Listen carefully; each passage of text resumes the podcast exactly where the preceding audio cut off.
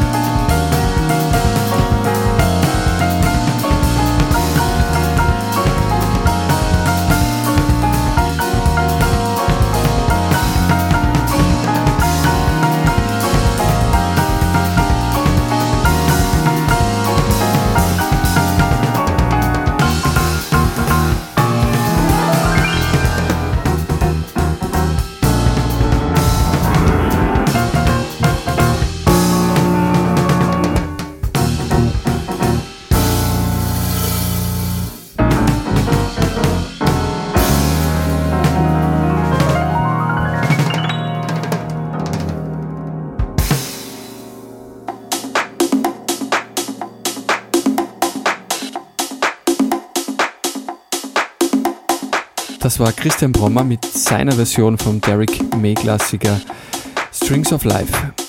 Und wir haben heute Sid Rim in der Sendung bei uns und ihr hört jetzt im Hintergrund noch Lady Monix, eine Musikproduzentin aus Detroit, mit ihrem Track Steppin' Out.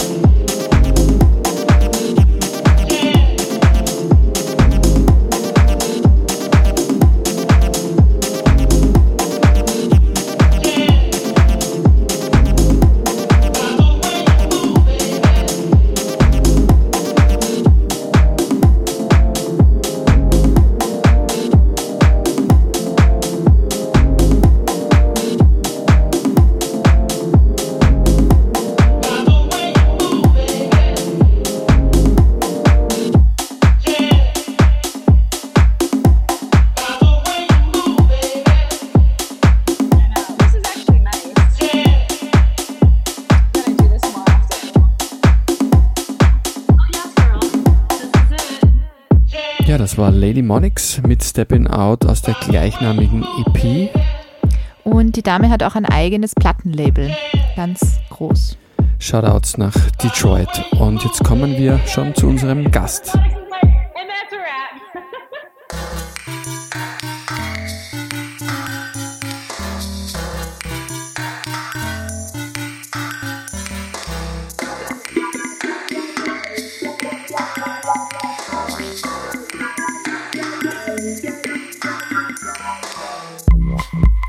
Sid Rim ist heute bei uns in der Sendung, ein richtiger Big Player im äh, Wiener und im, auch im internationalen Musikbusiness.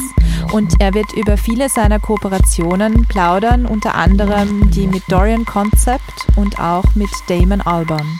Lasst euch diese spannenden Insights nicht entgehen. Destination Radio Show heute. Wir haben einen speziellen Gast. Wir freuen uns sehr, dass Sid Rim äh, bei uns zu Gast ist in der Sendung. Nach vielen Jahren, ähm, in denen wir seine Musik gespielt haben, endlich einmal bei uns. Hallo, Clemens. Hallo, vielen Dank für die Einladung. Ja, sehr gern. Clemens, ähm, ich würde gerne mit dir so beginnen, dass wir mal über deine musikalische Vergangenheit einmal ein bisschen sprechen. Und ich weiß, du kommst aus einem musikalischen Haushalt und dein Vater war Jazzmusiker. Wie kann man sich das so dein, dich damals vorstellen? Wie sehr hat auch dein, dein Vater dich inspiriert, motiviert? Ähm, genau. Ähm, also ich würde sagen, mein Vater hat das so, der hat Jazz-Trompete studiert am Konservatorium und hat so semi-professionell ausgeübt. Ähm, war viel in Big Bands, hat dann aber was anderes studiert und äh, völlig anderen Karriereweg eingeschlagen. Aber es war immer Musik daheim und meine Mutter hat äh, Klavier gespielt.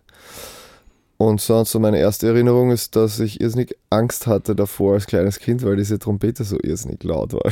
naja, getötet bin ich sofort aus dem Raum. Ähm, genau.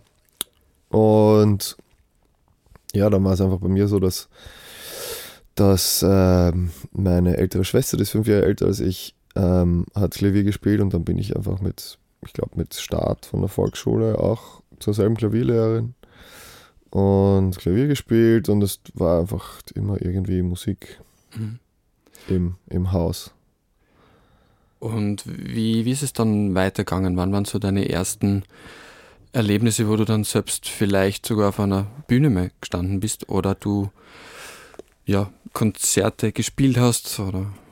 Die nächsten, ich würde sagen, so die nächsten prägenden Schritte war, dass ich dann mich dazu entschieden habe, absichtlich mit dem klassischen Klavierunterricht aufzuhören, mit elf oder zwölf oder so, und dann ein bisschen später mich von alleine wieder zum Klavier gesetzt und habe mir die Musik, die ich damals gehört habe, einfach ähm, Tribe Called Quest Nummern, wo so eine kurze Passage war, wo nur das Instrumental rennt und man halt irgendwie so ein paar Rhodes-Akkorde hört. Das versucht mir runterzuhören und gleichzeitig dem Schlagzeugspielen angefangen, ähm, weil ein Freund von mir, aus der, der mit mir in derselben Klasse war, gerade Schlagzeugspielen angefangen hat und wir hatten in der Schule einen Proberaum und in dem Proberaum habe ich mir dann selber von ihm so ein bisschen Schlagzeug beigebracht und da haben wir halt immer gejammt, so in einem Trio und Quartett irgendwie mit ein paar, mit ein paar Freunden von mir. Und dann ist das eh recht schnell dazu geführt, dass ein paar, ja, ein paar Freunde gleichzeitig äh, glücklicherweise verschiedene Instrumente irgendwie spielen.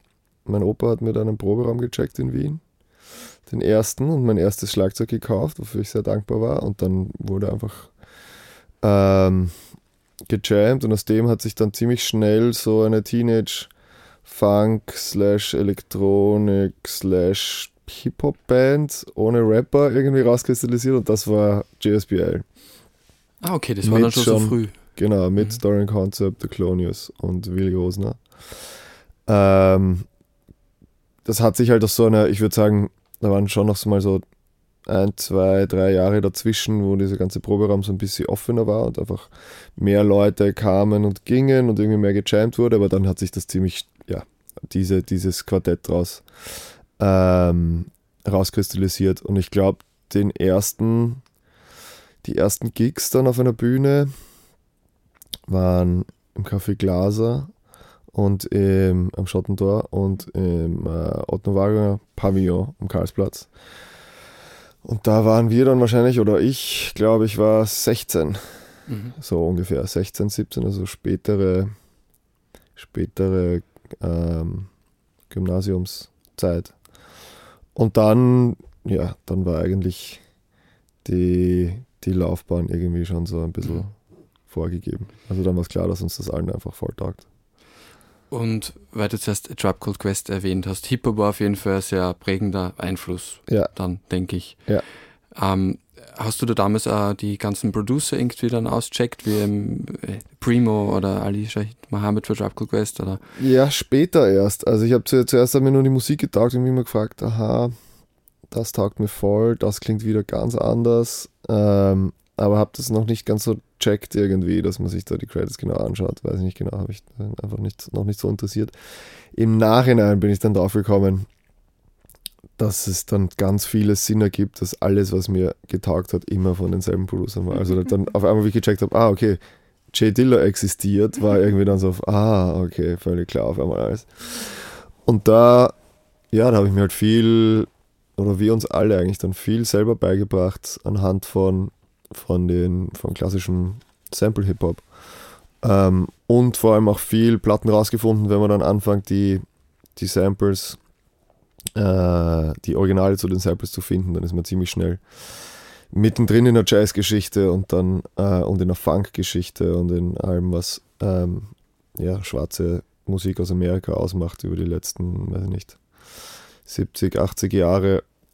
Und ja, so habe ich mich so dahin, dahin gehandelt.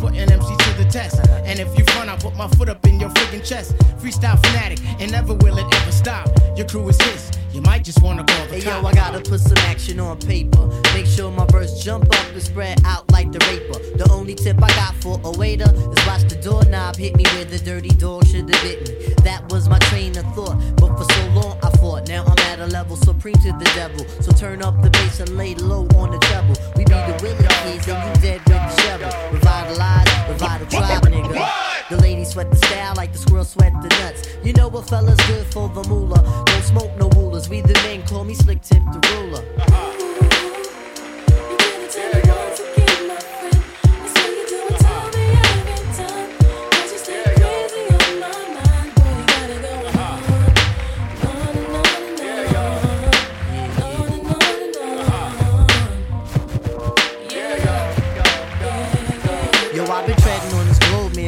45 joints. Sometimes Shaitan got me by the pressure points, but I could break a fella down like sex. You eat weed checks, but still light in the ass and can't flex. If one nigga front, I'ma make more. Cause tonight, we getting off like OJ. And yo, I got a dog that bites, fuck the barking. Yo, I got a crew with the beats and the smarts in. I float my shit up on Linden in the 192. Forever writing, ever biting, ain't shit else to do. Hoping to battle, but most MCs ain't ready yet. But if they utter one word, then this is good as set. You have MCs dropping bombs, that's incredible. Some other brothers, their styles are just despicable. As for me, see, I just do how I love to do. Try to deny me of my props, and I'll be seeing you. Most of you suckers wanna be down for the tag along. The friggin' fame, someone tell them that this shit ain't games. You got to do this from your heart, meaning your inner soul. And if it's real, only then will you on a roll. I try to stay on top my game, there ain't no time to lose. For albums deep as a quester, but still we paying dues. So hear me out one time, you got to be yourself. Cause if you ain't yourself, you end up by your friggin' self. I'm coming rugged with the Linden Bully type of slang. And yo, we'll see who can hang. Yo, you're on point tip. You once again fight. You're on point uh-huh. tip. You once again fight. You're on point tip. You once again fight. Hey yo, that kid is marvelous. Uh-huh.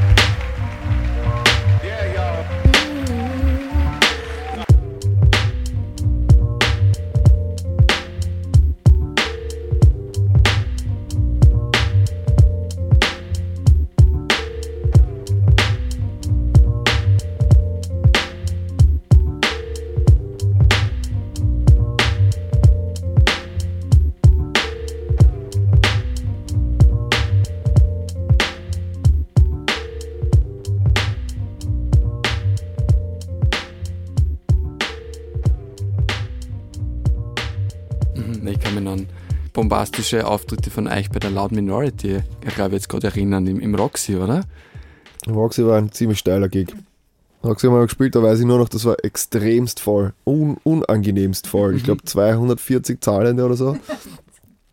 Das war zweimal. Zwei, zweimal war ich im Roxy involviert, wo es eigentlich unmöglich war, sich zu bewegen. Das eine war der Gig, der GSPL-Gig. Und beim zweiten Mal habe ich Sound und Bühne mehr oder halt Technik gemacht für Cody Chestnut. Und zwar eine zwölfköpf zwölfköpfige Band, deren letzter Gig im Tour, im Tourkalender. Der, der Haupttyp, Klaus Brechtel, der die Loud Minority Sachen organisiert hat, hat sich das einfach eingebildet und gesagt, na, das ist witzig, das machen wir jetzt einfach, den Cody Chestnut. Ein Typ, der einen Welthit hatte, den setzen wir jetzt einfach rein. Und ähm, ja, das war irre. Ich habe da irgendwie die Leute dann eingewiesen, wo sie alle spielt das Schlagzeug über mein Schlagzeug spielt oder überhaupt so GSPL-Equipment. Und dann habe ich drei dicke Background-Sängerinnen hinter die, die DJ-Booth eingewiesen. Ich habe gesagt, jetzt es kann niemand mehr weg jetzt die nächsten drei Stunden. Ich hoffe, ihr wart alle am Klo. Ähm, rechts war so die ganze Rhythm-Section und Band. Links, glaube ich, drei oder vier Bläser noch. Und es war völlig, es war völlig irre, weil das war, dann, das war schon so bummvoll auch. Ich glaube, die haben angefangen um eins zum Spielen oder um Mitternacht. Ich konnte praktisch nicht mich bewegen zwischen Bühne und FOH, wo ein anderer Freund von mir hat den, dann wirklich den Ton gemacht hat. Und dann, das war, ja, das war eine der heftigsten Aktionen überhaupt. Ja, vor allem in dem engen Roxy, wo du eh keinen Platz Ja. für irgendwas. Ja, es war dann aber wirklich einer von den, von den, auch von den geilsten Kicks, die ich jemals da drin gesehen habe, weil es halt einfach so eine, so eine absurde, so ein absurder Aufwand in so einem unmöglichen Ort für eine zwölfköpfige Band. Und dann ist der, ja, dann ist der Veranstalter, hat den Cody Chestnuts draußen im Auto gesessen, der war schon irgendwie so fertig von der Tour und so, ach, ich kann, ich kann jetzt nicht mehr, so, hey, du musst da jetzt rein. Und hat dann irgendwie noch, glaube ich, mit zwei anderen Leuten die, irgendwie die Leute auf die Seite, dass der da durch kann mit seinem lustigen Helm. Und dann hat er zum Singen angefangen und dann drei Stunden lang, glaube ich, nicht mehr aufgehört. Das war der, das war der ärgste Gig einfach. Der ärgste Gig und Wahnsinn, was die Loud Minority damals für Partys geschmissen hat und großes Danke heute waren. Ja. Questlove, kann ich mich noch erinnern. Ja, der hat auch immer, der hat, der hat eben am Rider stehen gehabt, dass er mindestens sechs Stunden auflegen muss. ja, das, Ja, wenig kürzer. Ein Set ist bei ihm sechs Stunden und ich glaube, dann war es halt so waren's vier oder irgendwie so. Aber er hatte so eine Mindestzeit, wo er gesagt hat, er macht sicher keine zwei Stunden, das interessiert ihn überhaupt nicht. Normalerweise sechs Stunden. nein, der Questlove würde das auch immer so aufbauen. Er beschreibt das auch in seinem Buch recht gut. Also er Ja. braucht immer seine Zeit.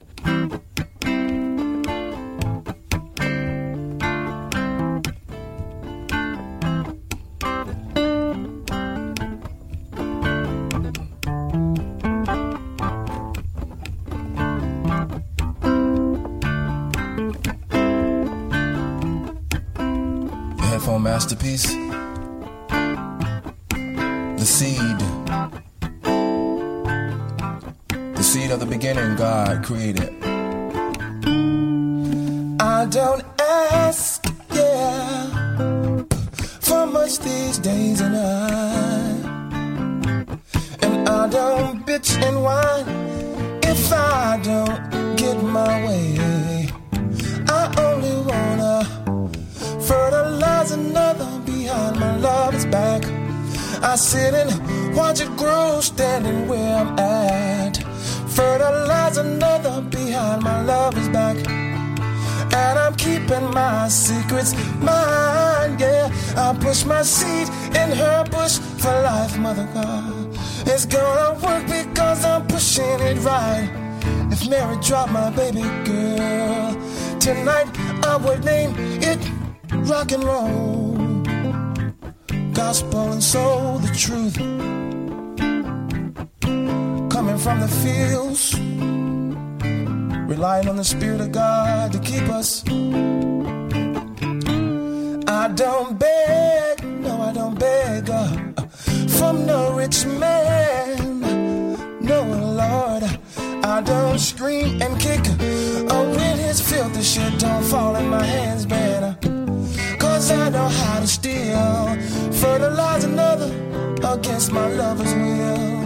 I lick the opposition, cause she don't take no pill, yeah.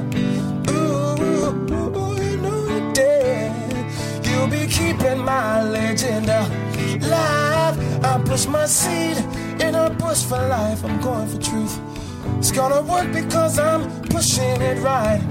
If Mary dropped my baby girl tonight, I would name it rock and roll. Oh, we're breaking it down, breaking it down, down. Back to the truth. By the grace of God, it's me and you.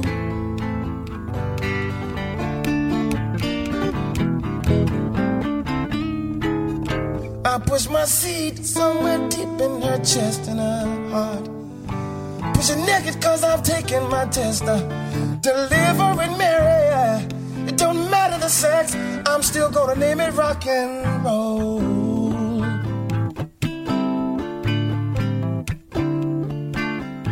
Said I push my seed in her bush for life, Mother Earth.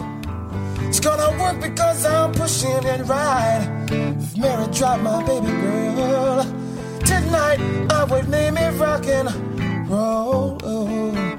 Gospel, the soul back to God's creation. In the beginning, God created. Fourth and the fifth word, He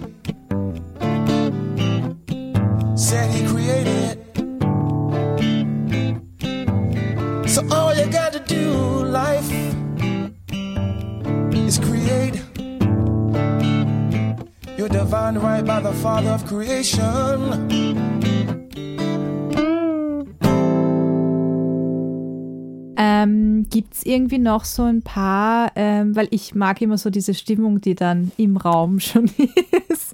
Und äh, wenn man sich erinnert, gibt es äh, für dich noch so memorable ähm, Gigs, wo du sagst, das war Wahnsinn. Also das, das ist dir wirklich stark in Erinnerung geblieben. War vielleicht auch so ein bisschen ein Game Changer oder so? Oder ja, was hast du dir noch Also behalten? einer, ein Gig, der ganz wichtig war, äh, so Karriereangelpunkt war, dass mich einer von meinen besten Freunden, Dorian Concept, mitgenommen hat zur 20 Jahre Ninja Tune Feier in die Royal Albert Hall. Die wollten Wow. ihn signen und haben ihm einen Slot gegeben äh, zwischen Amon Tobin mit vollem Mhm. äh, London Metropolitan Orchestra und Mhm.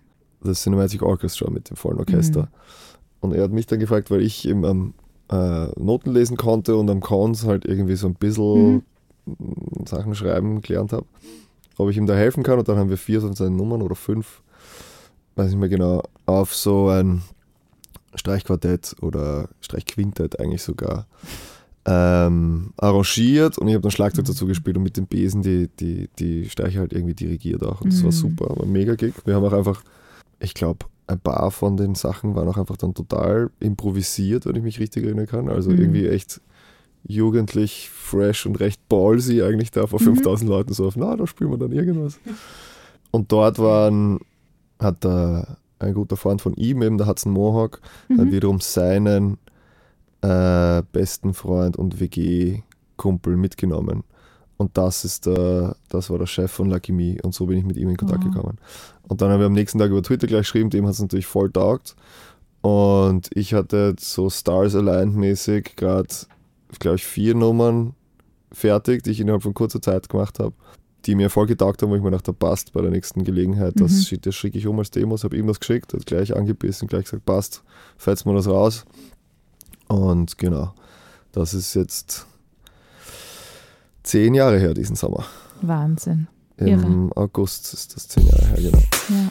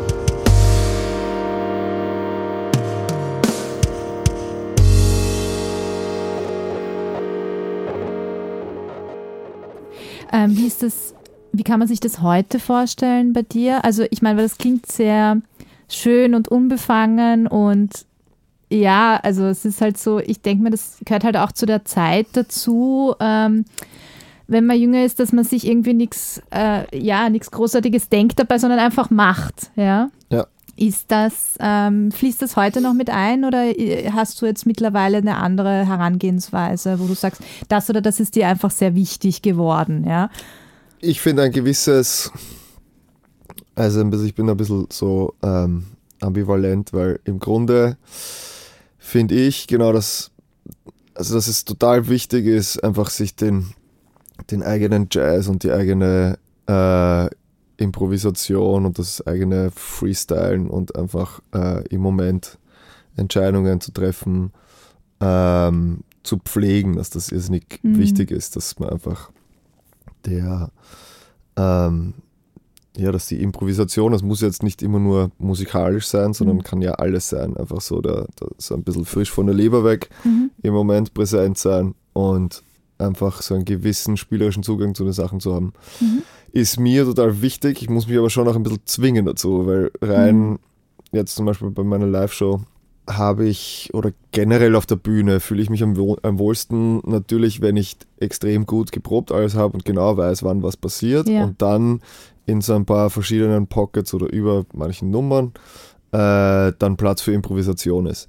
Und das heißt, einerseits will man so die Sicherheit haben, weil die Sicherheit, ja, gibt einem Sicherheit, dass Mhm. eh nichts massiv, zumindest nichts Gröberes irgendwie kaputt geht auf der Bühne. Ja.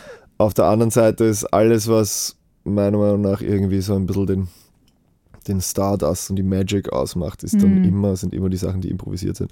Und das ist so ein bisschen Links-Rechts-Kampf, das muss sich halt irgendwie so beides ausgehen, finde ich. Mhm. Ja.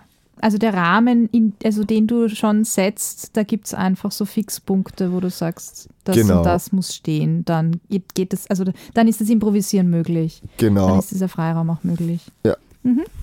Ähm, du hast jetzt, also du bist immer wieder, also total viel unterwegs. Wir haben vorher ein bisschen geredet drüber. Ähm, was ist so der nächste Gig, auf den du dich jetzt so am meisten freust oder wo du sehr gespannt bist oder so? Also du hast gesagt, du arbeitest auch mit dem Riz Ahmed zusammen und so. Also es gibt so ein paar auch Kooperationen und ähm, Genau. ja. Ähm, das ist eh das nächste, was jetzt, was jetzt ansteht. Mhm. Ich glaube, äh, übernächstes Wochenende ist das Glastonbury Festival und Ja. da spiele ich ein DJ-Set am Freitag. Mhm. Äh, und am Sonntag wird nochmal ähm, der Kurzfilm, mit dem der Riz Ahmed einen Kurzfilm-Oscar jetzt gewonnen hat, Mhm. ähm, in dem Kino, in Glastonbury gibt es anscheinend ein Kino auch oder so eine eigene Kino-Stage, weiß nicht genau, ob die Indoor oder Outdoor ist, ja. wird dort vorgetragen, also aufgeführt Mhm. und davor oder danach ähm, wird sein letztes Album aufgeführt und da bin ich jetzt im Moment gerade sein Tour-Live-DJ. Mhm. Wow. Und genau, mit dem, ich habe mich jetzt schon einen Gig mit ihm gehabt und ein paar Proben und habe mich Mhm. sehr gut mit ihm verstanden. Eine Nummer haben wir zusammen gemacht schon, beziehungsweise da habe ich ihm geholfen, die abzuschließen. Äh, die hat wer andere gestartet mit ihm und ich habe sie dann arrangiert und gemischt und Mhm. äh, im Endeffekt fertig gemacht. Das war die, ähm, ja, der, der Titeltrack von seinem letzten Film, der hieß, also der Titeltrack hieß äh, Once Kings. Mhm. Taugt mir weiterhin sehr die Nummer. Ähm, genau, Glastonbury Festival. Und Mhm. da knall ich mich dann ähm, zwei oder drei Nächte in ein Zelt, habe schon irgendwie Angst, habe mir von meiner Schwester jetzt so eine Isomatte oder irgendwie so eine, so eine Matte ausgeborgt. Es geht nicht anders. Ich kann mir leider keinen Winnebago kaufen und auch keinen Gibt es nicht schon Trailer. Glamping oder so? Ja, sicher, Ist das alles. Na, das war mein erster Gedanke natürlich, Ja, Äh, weil ist, das gibt ja überall schon, dass du dir zumindest das Zelt aufbauen lässt von irgendwem für 20 Euro und dann ist es, Ja. keine Ahnung, schon alles drin. Ja. Und man muss es nicht kaufen für 30 Euro beim Hofer oder 35 Pfund bei Decathlon, was ich jetzt gemacht habe. Da habe ich mir diese Glamping-Optionen durchgeschaut und äh, die verlangen Beinhard, zwei, Beinhard für so ein Tipi, Zwei-Personen-Tipi, äh, 2000 Pfund. Ja. Und welcome das war mir Great dann zu Britain. viel. I know. Genau, das war mir dann zu viel, weil ich dachte, ich kenne wen, die haben das mal, zwei Freunde von mir haben das mal beim Meld gemacht Mhm. in Gräfenhainichen, Ja, was ja auch jetzt gerade letztes Wochenende war. ja. Und da hat, glaube ich, das Auf- und Abbauen 20 Euro Pauschale und dann pro Nacht 30 pro Nase oder irgendwie so. Also keine Ahnung, so die Preise dafür, dass man in einem Zelt schlafen muss. Und ja, das Normal mit den halt. 2000 Pfund habe ich nicht ganz verstanden, habe mich dann dagegen entschieden. ist ein Visum gleich dabei, dass man dann zwei Jahre drin bleiben kann. Genau. Und haben mir dann beim Decathlon für 35 Pfund ein Zelt nach London bestellt. Super. Ja. Merkt man uns, oder Christoph? Ja.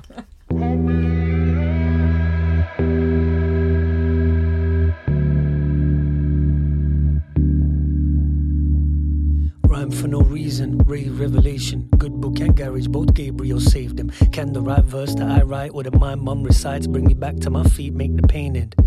Mums are naturally rotation. My people die, evil eye trying to break them. Praise be to God, so no credit is taken. Always in debt to Him, all that He gave us. Still gotta beg, borrow, steal from these pagans.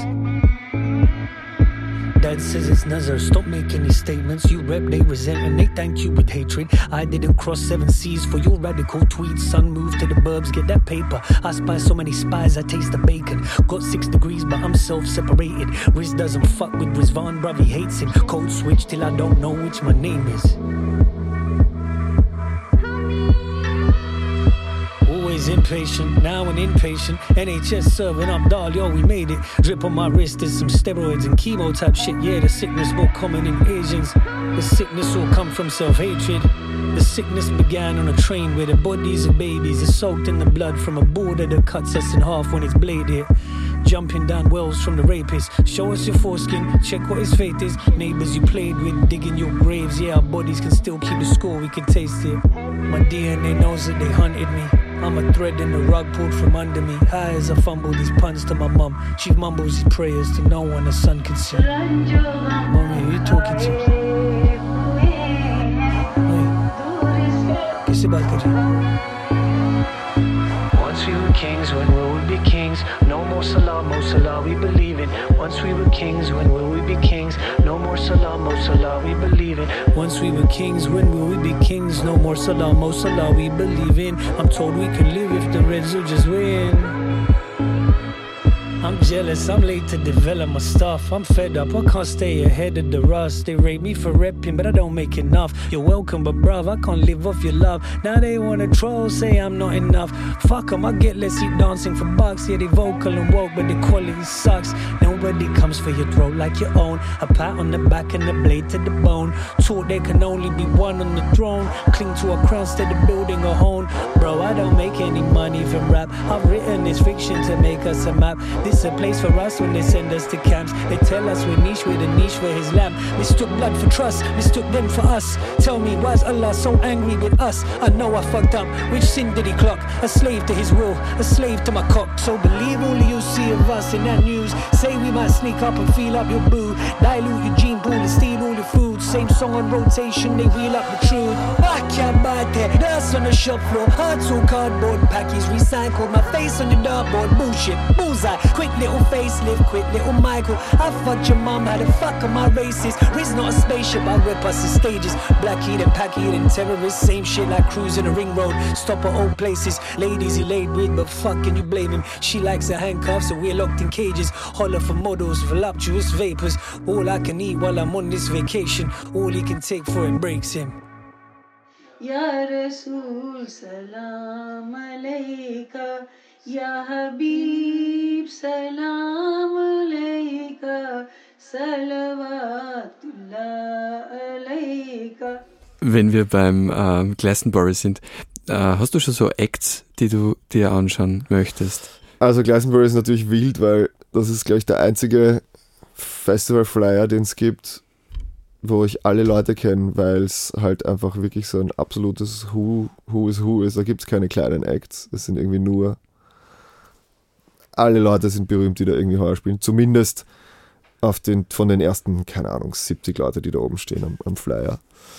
Ähm, also, keine Ahnung, wo es mich hinspült. Ich glaube, ich, ich glaube, da, vielleicht muss man sich da gar nicht so ein Schedule machen mit, ähm, was ich wann auf welcher Bühne sehen will, sondern vielleicht eher Leute kennenlernen, Leute treffen und sich irgendwie so einfach so ein bisschen mitschwimmen. Mhm.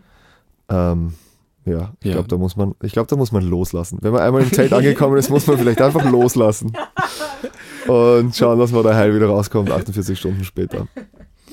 Ja, war großartig, dass du einen, einen Gig beim Glastonbury hast. Äh, wenn wir in England sind, du bist einer der einzigen äh, Musiker und Produzenten, die schon in London und in, in der britischen Szene schon Fuß gefasst haben. So hätte ich das jetzt wahrgenommen. Mhm. Ähm, wie geht's dann oder wie viel Austausch passiert denn zwischen dir und anderen Künstlern in, in England? Schon recht viel eigentlich. Also ich, ich habe viel Sessions dort, produziere viel für andere Leute. Mm, Die letzten Sachen waren, das ist alles noch nicht draußen, aber da kommt dann wahrscheinlich nächstes Jahr irgendwann ein Album von einer italienischen äh, Sängerin namens Sans Souci. Ähm, die ist super.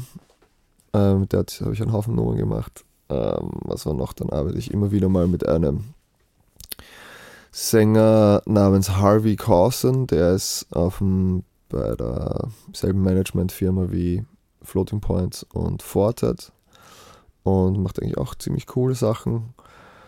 Was noch? Es ist dauernd, dauernd irgendwelche Sessions. Ähm, manche Sachen bleiben dann eher bei so einem Blind Date, wo man vielleicht eine Nummer macht und manche Sachen werden dann so lang, längerfristige Beziehungen und Partnerschaften.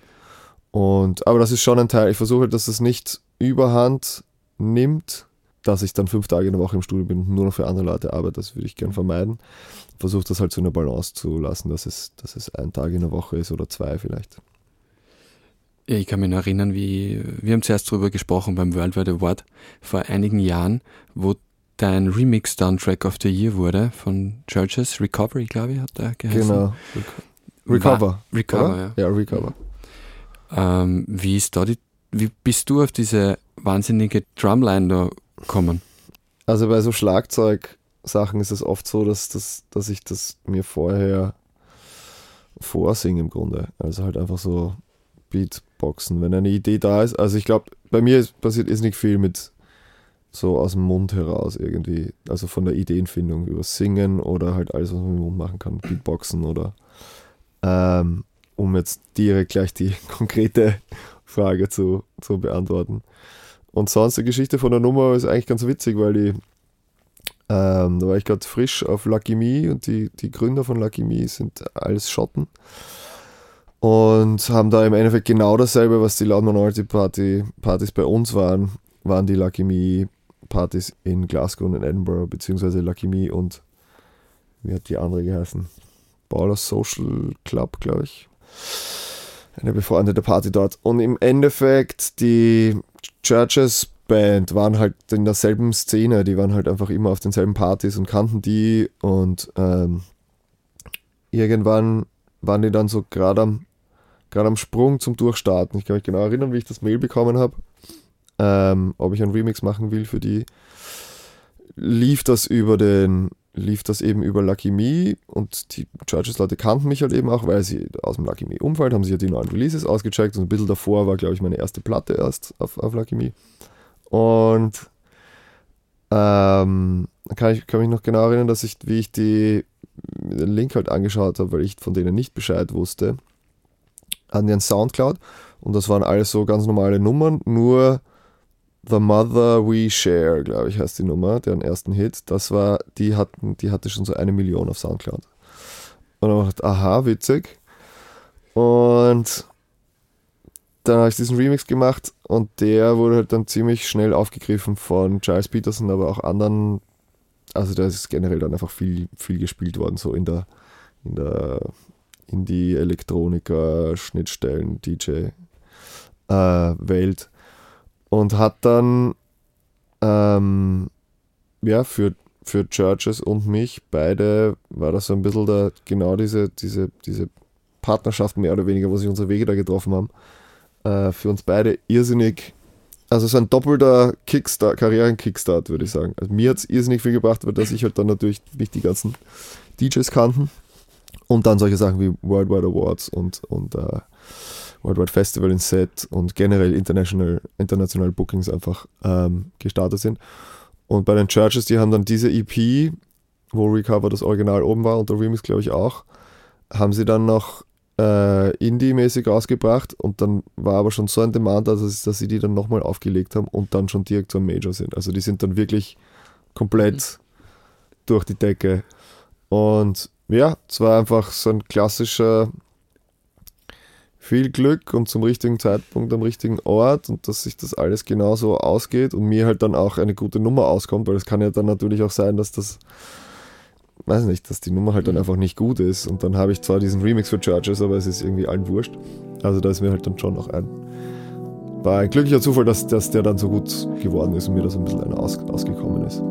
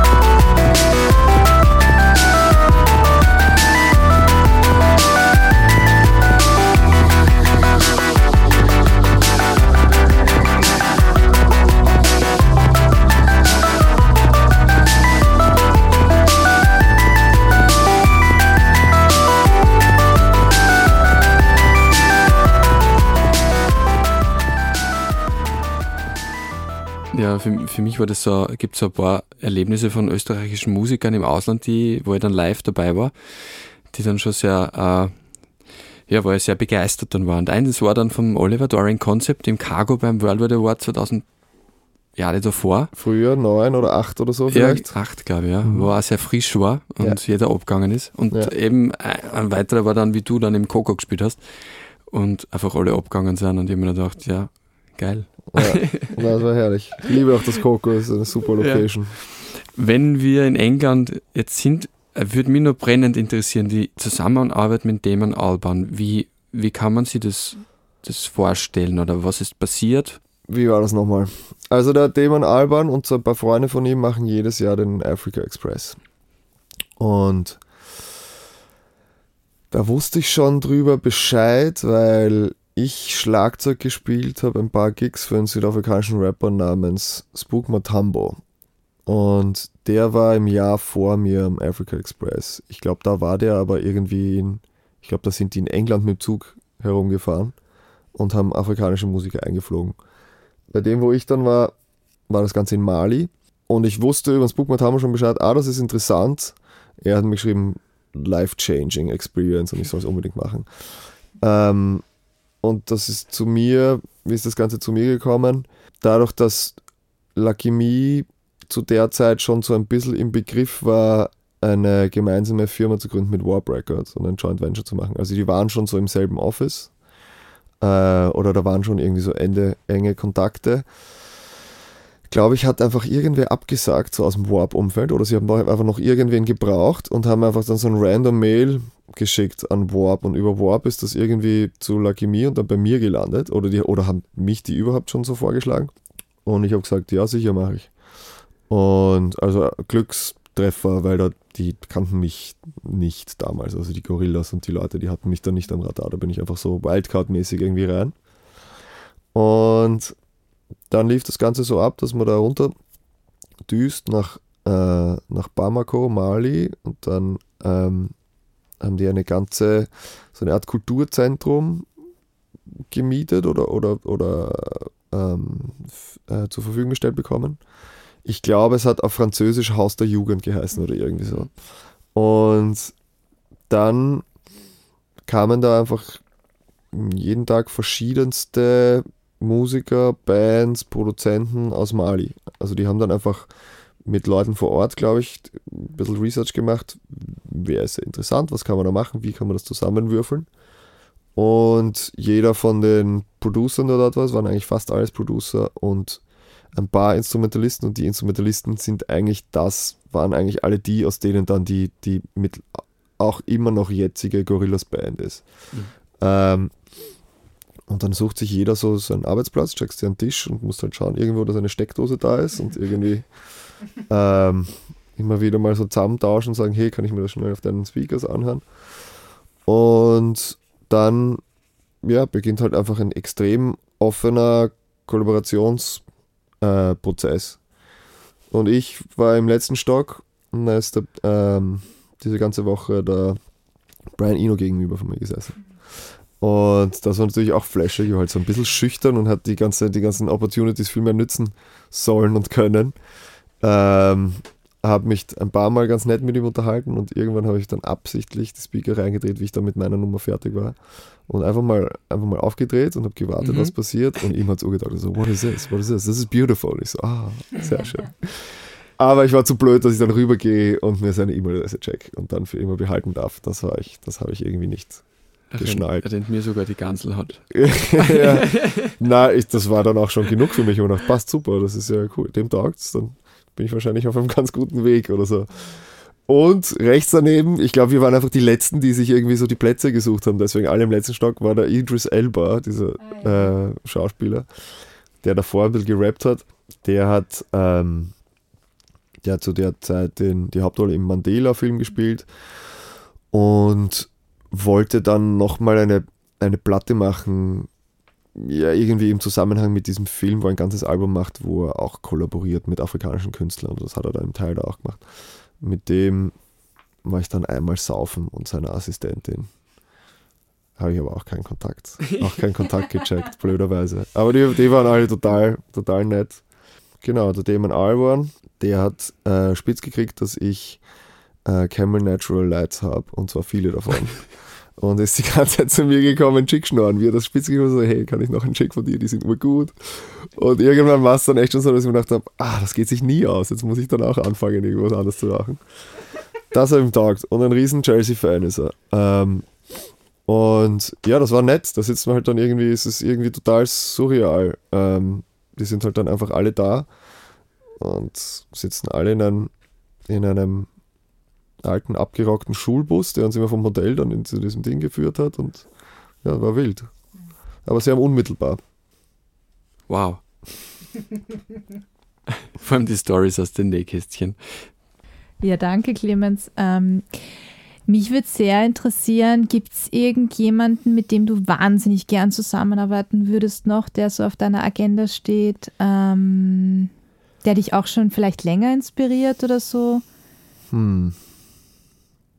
Ja, da gibt es auf jeden Fall viele Leute. Ähm, gar nicht mal so leicht, das irgendwie jetzt runterzubrechen. Was ich gemerkt habe, ist, dass übers Produzieren für andere Leute und über Kollaborationen, dass es irrsinnig oft völlig anders ist, als man sich vorstellt. Mhm. Deswegen würde ich das auch gern gar nicht mal so eingrenzen, weil da, da macht man sich fast nur selber unglücklich dann mit Erwartungshaltungen und so. Ich glaube, was urwichtig ist, ist, dass man immer auch in, auch in, äh, in Feldern oder mit Leuten, wo man sich das erste Demo anhört und sich denkt, ah, weiß nicht genau, mhm. trotzdem offen ist, mal zu sagen, okay, gehen wir zumindest mal auf einen Café oder treffen uns im Studio und quatschen wir mal. Mhm. Und ähm, auch wenn es auch wenn's, äh, nicht bei jedem mal dann eine, eine super Nummer entstehen kann oder vielleicht sogar danach man nie wieder Musik macht, einfach nur das, das Treffen mit anderen, anderen Musikern und einfach mhm. lang reden äh, über was wir jetzt da im Studio machen wollen oder einfach übers Leben oder das Leben mhm. als Künstler oder übers Reisen oder über alles Mögliche oder Inspirationen mhm. oder einfach nur über Musik reden. Ja. Das ist, finde ich, irrsinnig, irrsinnig wichtig. Und mhm.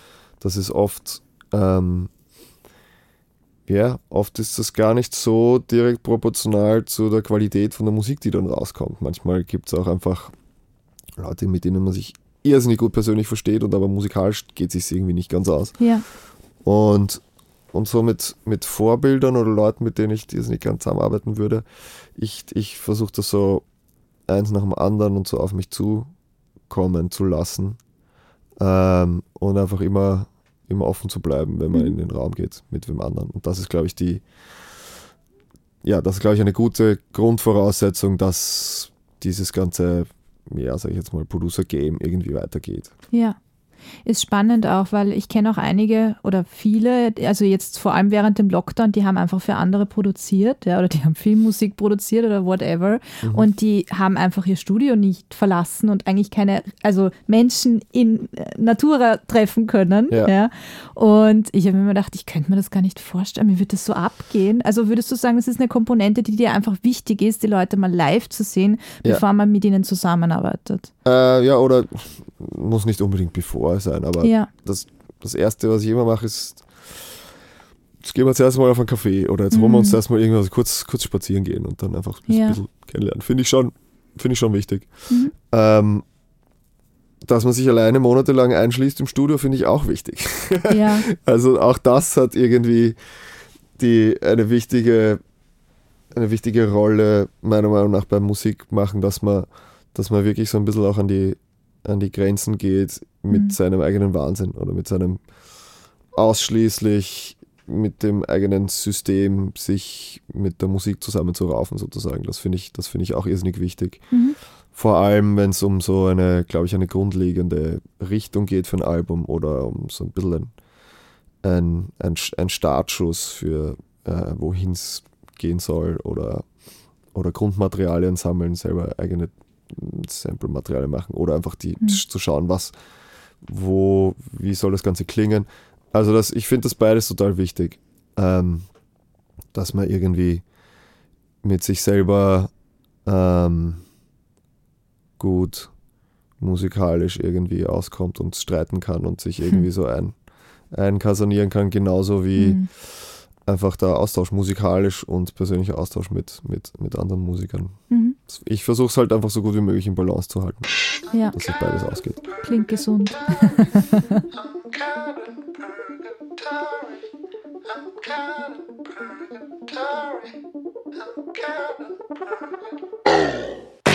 I'm on a run now for a while.